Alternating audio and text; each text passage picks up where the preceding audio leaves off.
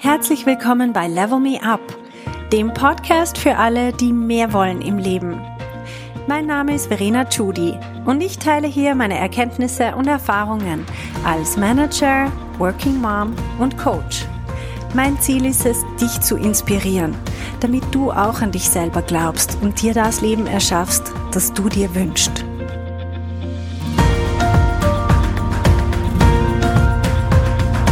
Hallo meine Lieben, Heute werde ich euch ein paar ganz praktische Beispiele aus dem Alltag erzählen, wo wir mit unserer Persönlichkeit punkten können. Also es geht vor allem darum, eine, ich nenne das eine Leader-Persönlichkeit. Das heißt, ich übernehme in einer Situation die Führung, ohne dass ich irgendwie dafür offiziell eine Führungsrolle brauche oder wie auch immer. Das ist ja auch in ganz vielen Alltagssituationen überhaupt nicht der Fall, dass irgendwie geklärt ist, wer die Führung übernimmt. Und deswegen möchte ich euch ein paar Beispiele geben, um euch vor allem zu zeigen, dass ihr selber auch in ganz, ganz vielen Situationen in eurem persönlichen Alltag diese Leader-Persönlichkeit entwickeln könnt. Und zwar möchte ich euch als erstes an etwas erinnern, das ihr sicher schon erlebt habt. Und zwar, wenn ihr zurückdenkt an die eigene Ausbildung, dann hat es da vielleicht in der Klasse oder einfach in gewissen Gruppen für Gruppenarbeiten, hat es Personen gegeben, die sich einfach immer wieder ganz selbstverständlich angeboten haben, um zum Beispiel das Ergebnis der Gruppe zu präsentieren oder die in einer Gruppe einfach so als Wortführer oder Wortführerin sich hervorgetan haben. Auf eine ganz natürliche Art, ohne dass die jetzt irgendwie offiziell gewählt werden oder so, sondern die bieten sich einfach an oder jemand anderes sagt auch, mach doch du das. Das heißt, ohne dass wir irgendwie offiziell diese Rolle haben, strahlen wir irgendwas aus, wo die anderen sagen, ich vertraue dieser Person, ich glaube, du bist einfach die richtige Person für das. Und es gibt ganz viele Situationen in unserem Leben, wo wir in Gruppen uns aufhalten, wo es keine klare Hierarchie von Anfang an gibt. Also schon mal in unserem Team, in dem wir arbeiten, oder wenn wir zum Beispiel eine Teamleitung haben, dann gibt es aber andere Personen, die auch auf der gleichen Ebene sind und zwischen denen gibt es offiziell keine Hierarchie. Ihr werdet aber, wenn ihr euch mal überlegt, werdet ihr zugeben müssen, dass es doch eine Hierarchie gibt zwischen denen und zwar eine ungeschriebene. Und genauso ist es bei zum Beispiel einer Mietergemeinschaft oder Eigentümergemeinschaft oder in einem Sportclub oder wo auch immer. Es gibt auch in jedem privaten ähm, Kreis, es gibt immer so eine Person, die hervorsticht. Einfach nicht, weil sie sich vielleicht am lautesten verhält, sondern weil man ihr am meisten zutraut. Also wenn man dann wählen müsste, Wen in dieser Runde würden wir wählen als zum Beispiel die Person, die uns gegen außen vertritt? Dann ist es meistens relativ klar. Dann gibt es noch so die offizielle Nummer zwei oder inoffizielle Nummer zwei. Und ja, was bewegt uns eigentlich dazu oder was sehen wir in dieser Person? Das ist genau die Frage. Weil es liegt offenbar nicht an irgendwas Äußerem, sondern es liegt an der Persönlichkeit. Und wenn wir uns das bewusst machen, dann sehen wir auch, dass wir im Job in ganz, ganz vielen Situationen die Möglichkeit haben, als Leader aufzutreten, ohne dass uns jetzt jemand bewusst gesagt hat, du bist jetzt verantwortlich dafür.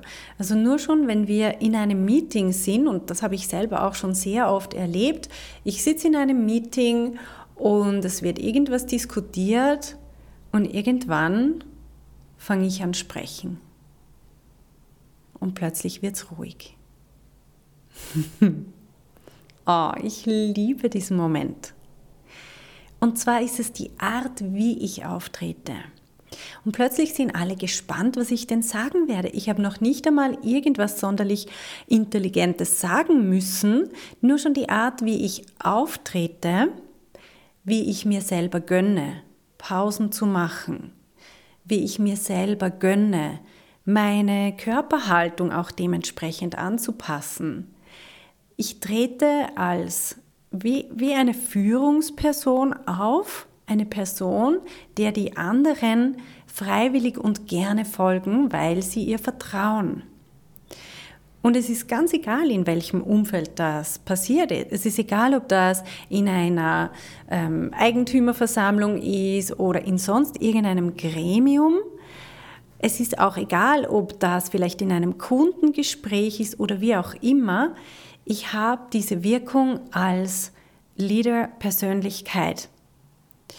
Und ich möchte euch ein Beispiel geben, das sicher ganz viele von euch auch anwenden können, weil wir alle haben Meetings. Wir haben Meetings den ganzen Tag, ob das jetzt virtuelle Meetings sind oder Live-Meetings in einem effektiv physischen Meetingraum. Wir sehen, dass sich die Leute sehr unterschiedlich verhalten. Die einen kommen total gestresst rein und begrüßen kaum die anderen und klappen sofort den Laptop auf und hacken auf ihrer Tastatur herum. Und dann gibt es Leute, die schreiten herein, geben allen die Hand, begrüßen alle, schauen in die Augen, fragen nach, wie es geht. Ihr merkt schon, worauf ich raus will. Also diese Person positioniert sich einfach komplett anders. Und dann ist das nächste während dem Meeting. Wie interagiere ich? Bin ich eine Person, die führt? Und zwar, was ich finde, was ein sehr machtvolles Tool ist, führen über Fragen. Das heißt, ich kann drinnen sitzen und einfach argumentieren für irgendwas, aber so einfach, ich spüre, manchmal bei Personen, die argumentieren aus so einer verzweifelten Haltung raus, so einer verteidigenden Haltung. Und das ist meistens nicht erfolgreich. Wenn ich aus einer souveränen Haltung heraus argumentiere, dann kommt es komplett anders an. Und vor allem führe ich über Fragen. Das heißt, ich stelle Fragen wie, was ist hier eigentlich unser Ziel? Was ist wirklich notwendig, um dieses Ziel zu erreichen und was können wir weglassen. Was könnte zwischen uns und diesem Ziel stehen? Also was könnte dazwischen kommen und wie können wir das verhindern? Dann können wir auch so Fragen stellen wie, sind alle Personen involviert, die involviert sein müssen? Haben wir alle informiert? Verfügen alle über das nötige Know-how, über die nötigen Ressourcen, wissen alle, was sie zu tun haben, welche Fragen sind noch offen und so weiter. Wenn ich solche Fragen in die Runde stelle und es ist ganz wichtig, merkt ihr, ich muss nichts wissen um diese Fragen stellen zu können. Ich muss überhaupt nichts selber wissen. Ich muss nur die richtigen Fragen stellen und ich lenke damit die Gedanken der anderen. Und ich kann führen, indem ich zusammenfasse, was gesagt worden ist. Also so dieses typische Moderieren. Natürlich soll ich das unbedingt machen, wenn ich selber zu diesem Meeting eingeladen habe. Aber ich kann das auch machen, wenn ich merke, dass es sonst niemand macht. Und ich kann es auch unterstützend machen für die Person, die, ähm, die zu diesem Meeting eingeladen hat. Und das ganze Meeting wird sehr viel effektiver stattfinden und die Leute werden mir, ob sie das bewusst wahrnehmen oder nicht, sie werden mir dankbar sein, dass ich sie dabei unterstütze, ihre Gedanken zu strukturieren und ihren Job besser zu machen. Das ist ein Beispiel. Wir haben aber auch noch ganz viele andere Situationen, wo wir sehen, dass wir führen können. Und ich sehe das in meiner Coaching-Praxis, dass sehr viele Leute sich nicht bewusst sind, was führen alles eigentlich bedeutet. Nämlich ich führe zum Beispiel auch meine Vorgesetzten. indem ich Ihnen die richtigen Fragen stelle und indem ich Ihnen auch sage, was ich von Ihnen erwarte. Zum Beispiel kann ich zu meinem Vorgesetzten sagen, ähm, kannst du bitte diesen und jenen Kontakt für mich herstellen? Oder könntest du bitte für mich bei dieser und jenen Person eine, ein gutes Wort einlegen? Oder könntest du bitte dieses und jenes Meeting einfädeln? Ich möchte gern dort reinkommen oder gib mir doch bitte ähm, einen Hinweis oder eine Buchempfehlung und so weiter. Ich kann meine vorgesetzte Person auch führen, indem ich die richtigen Fragen stelle, indem ich mir vor allem überlege, was ist denn das Ziel? Und Vorgesetzte, das weiß ich aus eigener Erfahrung, ich liebe es, wenn mich meine Leute führen. Wenn sie wissen, was Sie für ein Ziel haben und wenn Sie mich durch den Prozess durchbegleiten, dann kann ich mich bei Ihnen total fallen lassen und ich weiß, hey, die haben es voll im Griff und ich als Vorgesetzte habe ja nicht den Anspruch an mich, Ihren Job zu machen, sondern meine Frage ist dann einfach, wo kann ich dich noch am besten unterstützen? Und wenn je, je genauer mir meine Leute das sagen können, desto konkreter kann ich ihnen natürlich auch helfen. Aber das setzt voraus, dass Sie den Prozess führen, dass Sie selber auch wissen, was Sie brauchen und mir das mitteilen.